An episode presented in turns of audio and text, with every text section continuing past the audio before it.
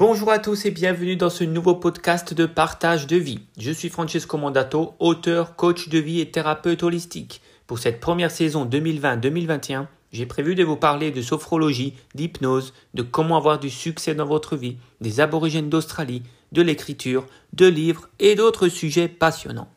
Pour ce podcast numéro 11, continuons notre découverte des aborigènes d'Australie. Le Dreamtime est le mot anglais pour traduire le chukurpa en langage aborigène. En français, cela veut dire le temps du rêve. C'est le cœur de la culture et des traditions des aborigènes d'Australie. Le temps du rêve est, est, pour être plus précis, le temps avant l'apparition des êtres humains. En fait, la genèse de la vie sur Terre et de la création même de l'univers.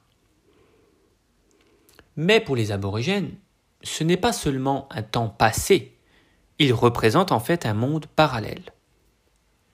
Un temps qui est passé, certes, mais qui existe toujours et dans lequel il est possible de se connecter spirituellement. Les aborigènes peuvent donc se brancher sur ce monde pour y puiser du savoir et différentes connaissances. Toutes leurs légendes, contes et mythes racontent des histoires qui se sont déroulées un jour dans le Chukurpa. Souvent, elles font part de dieux, mi-animaux, qui ont créé l'univers, le monde et l'Australie. Lorsqu'ils disent communiquer avec les esprits de leurs ancêtres, ils veulent parler de ces dieux provenant du Chukurpa. Selon certaines légendes, chaque élément de l'Australie, montagne, lac, plante, animal volant, terrestre ou marin, est le résultat d'une action créée au temps du rêve. Tout a été créé dans ce monde parallèle passé. La Terre, par exemple, a été créée par le dieu Bayam après l'avoir rêvé. Si tout ce que les aborigènes peuvent voir actuellement de leurs yeux a été créé par ce monde sacré, eh bien, tout ce qu'ils voient est sacré. Ils respectent donc tout être vivant qu'ils rencontrent, qu'il soit humain, animal, végétal ou minéral. Ils ont gardé une très belle notion du sacré autour d'eux. Il ne voit donc pas une pierre comme un simple caillou provenant d'un rocher, mais comme le morceau précieux d'un dieu ou de quelque chose fabriqué par une divinité et donc à respecter. Comment savons-nous tout cela? Eh bien parce que les aborigènes existent encore. C'est peut-être logique pour certains d'entre vous, mais je tiens à le préciser car pour d'autres, ces peuplades font partie d'un lointain passé alors que pas du tout. Donc je le répète haut et pour que tout le monde l'entende, les aborigènes d'Australie existent encore. Ces croyances nous ont donc été racontées par ces aborigènes modernes qui les ont reçues de génération en génération depuis des milliers d'années. Il existe également de nombreuses œuvres d'art qui ont été faites il y a des milliers d'années, qui racontent ces histoires et qui ont été préservés depuis si longtemps. En effet, il y a des peintures sur roche, sur bois, des gravures retrouvées dans des anciennes grottes qui datent de plus de 40 000 ans.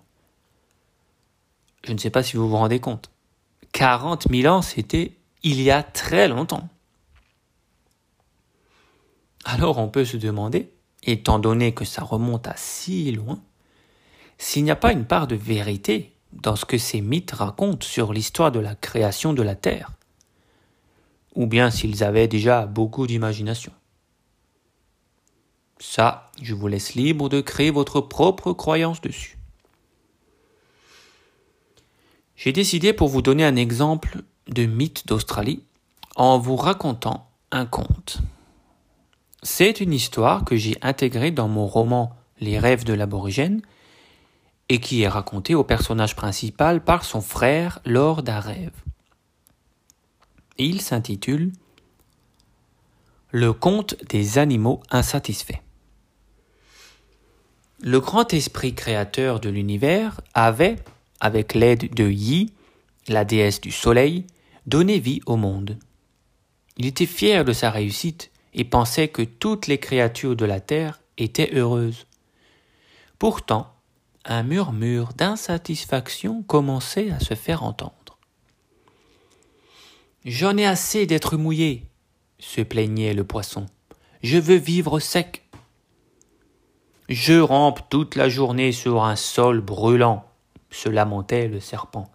Je veux être libre comme le vent. Je passe mon temps sous terre, disait le ver. Je veux vivre en pleine lumière. Je suis petite. Je veux être grande. Mais je suis trop grande, faites-moi plus petite. Le murmure d'insatisfaction s'amplifia à tel point que ce fut un énorme tapage qui parvint aux oreilles du grand esprit créateur de l'univers. Ce dernier décida alors de convoquer la déesse Yi et lui dit Les êtres de la terre ne sont plus heureux comme ils l'étaient autrefois. Le bonheur semble les fuir. J'aimerais leur redonner la joie de vivre. Tu connais bien ces créatures et elles te respectent. Va sur terre et écoute-les. Aide-les si tu peux et rends à ces êtres la gaieté que jadis était la leur. La déesse obéit et se rendit aussitôt sur terre. À son arrivée, elle rencontra Magbi, la pie noire, et commande. Le grand esprit créateur de l'univers a entendu vos plaintes. Il veut vous aider, et c'est pour cela qu'il m'envoie. Va annoncer à tous les êtres du monde que je les attends. Je ferai de mon mieux pour les rendre de nouveau heureux. Mais, attention, précise bien à chacun que toute transformation sera définitive. Une fois leur souhait exaucé, ils ne pourront plus jamais changer. La pie s'envola et transmit à chacun le message de, de Yi. Et très vite, la déesse du soleil vit venir des quatre points cardinaux toutes sortes de créatures en train de se lamenter. Le premier fut le Womba. Cher Yi, annonça l'animal, je suis bien trop maigre. Tout le monde se moque de moi. Cela ne peut plus durer. Je voudrais avoir un corps rond et trapu, mais en même temps être toujours vif afin de pouvoir courir très vite. Et c'est tout, Wamba demanda Yi. Je ne voudrais pas abuser, fit l'animal faussement timide, mais il est vrai que j'aimerais bien avoir aussi une belle fourrure sombre pour mieux me cacher à l'ombre des arbres. Peux-tu réaliser mon vœu? Bien sûr, sourit la déesse. Et elle exauça immédiatement le souhait du Womba. Ce, dernier s'empressa d'aller se regarder dans une flaque d'eau. Il était devenu une grosse boule brune et ressemblait désormais à un ourson. Ah s'exclama Womba. C'est exactement ce que je voulais. Merci, Yi. Et il retourna d'où il venait, ravi de son nouvel aspect physique. Ce fut alors au tour de l'échiné de parler. Chérie, mon problème est tout autre. Vois-tu, je suis sans défense face au monde qui m'entoure. Les fourmis et les termites dont je me nourris se collent sans cesse à moi. J'aimerais que tu recouvres mon corps de piquant pour que je puisse enfin manger et vivre tranquillement. Si c'est ce que tu veux, Échidné, dit Yi, c'est ce que tu auras. Et l'échidné repartit doucement, ballottant de gauche à droite son corps maintenant hérissé de piquant. Un cacatoès, qui avait attendu son tour perché sur la branche d'un arbre, atterrit près de la déesse. Chérie, rétorque l'oiseau, les perroquets ont un plumage chatoyant.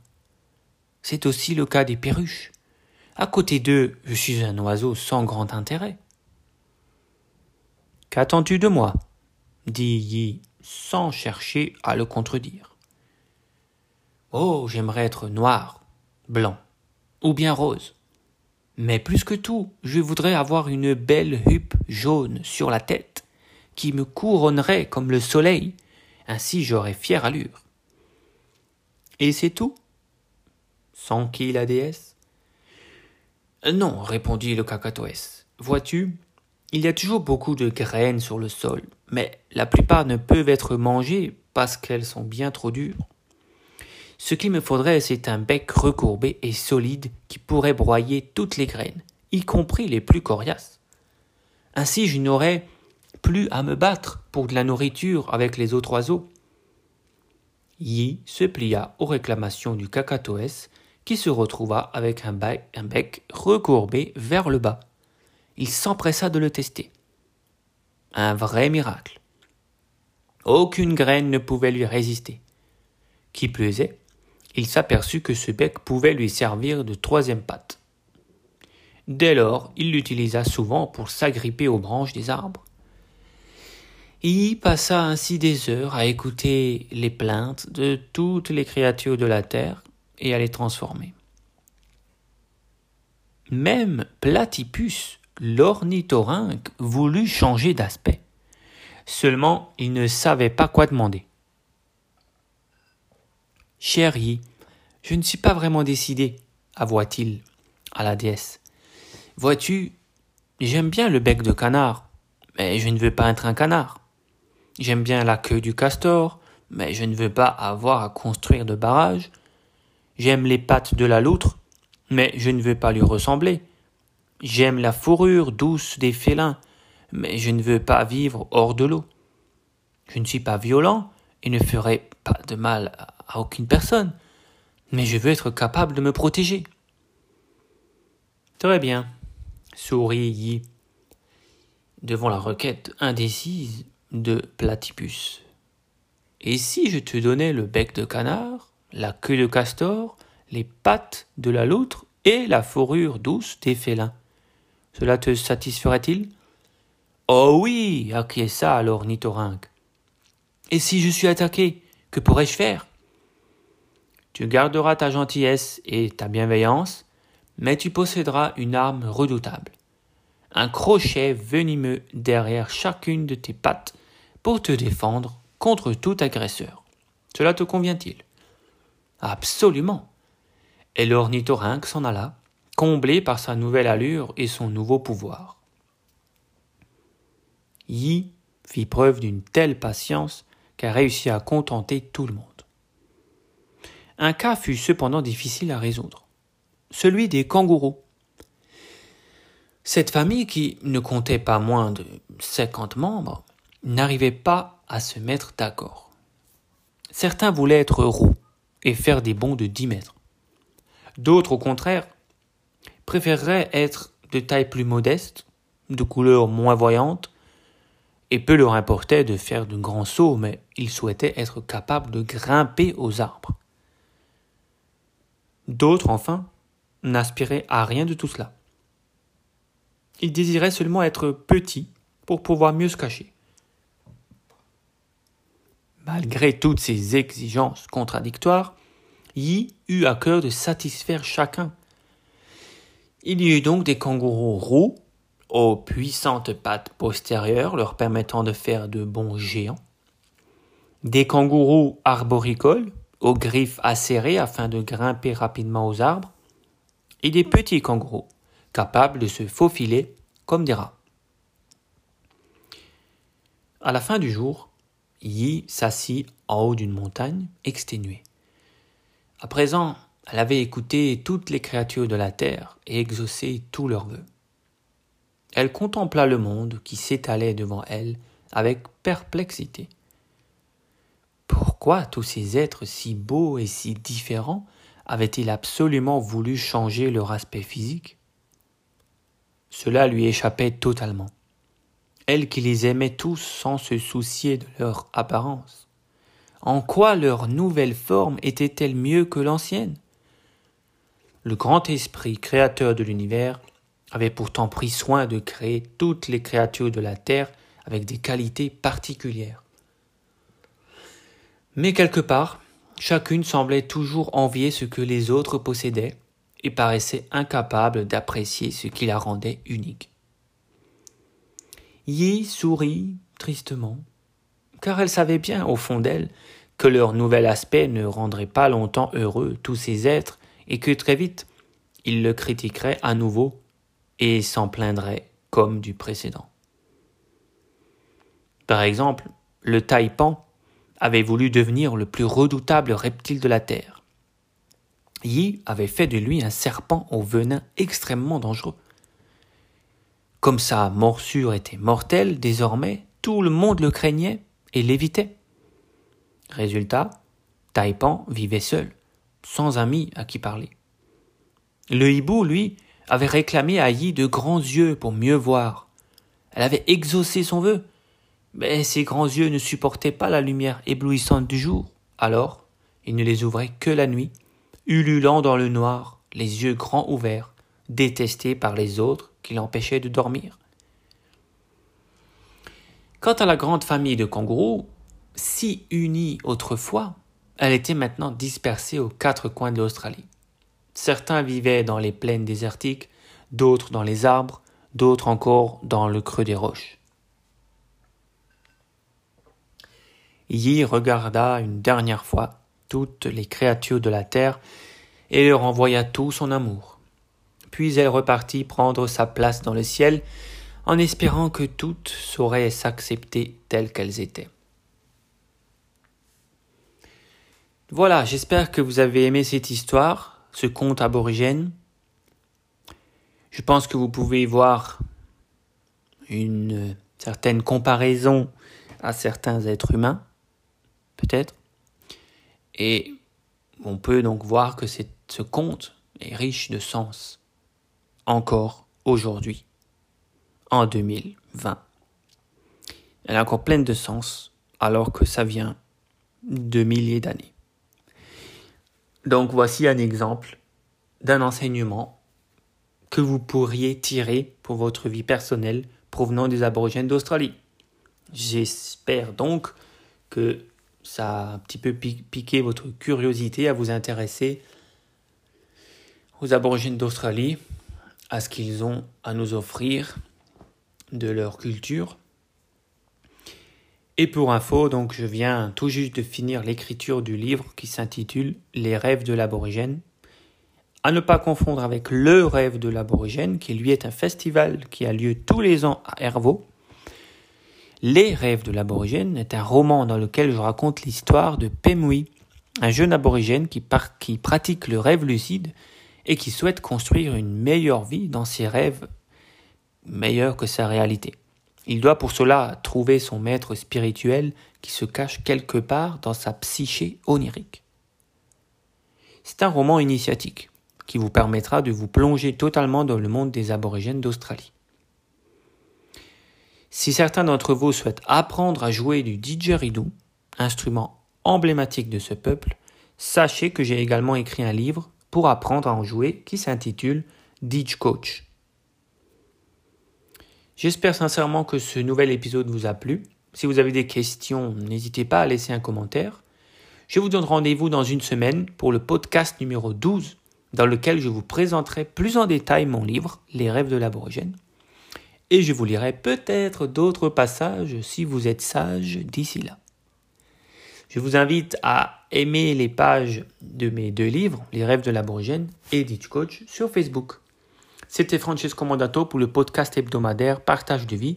Pour me contacter, vous pouvez le faire par les réseaux sociaux, Facebook, Instagram, YouTube ou par email à francesco.mandato.yahoo.fr. Aidez-moi à faire connaître ce contenu gratuit en vous abonnant en laissant un commentaire et en partageant auprès de vos amis.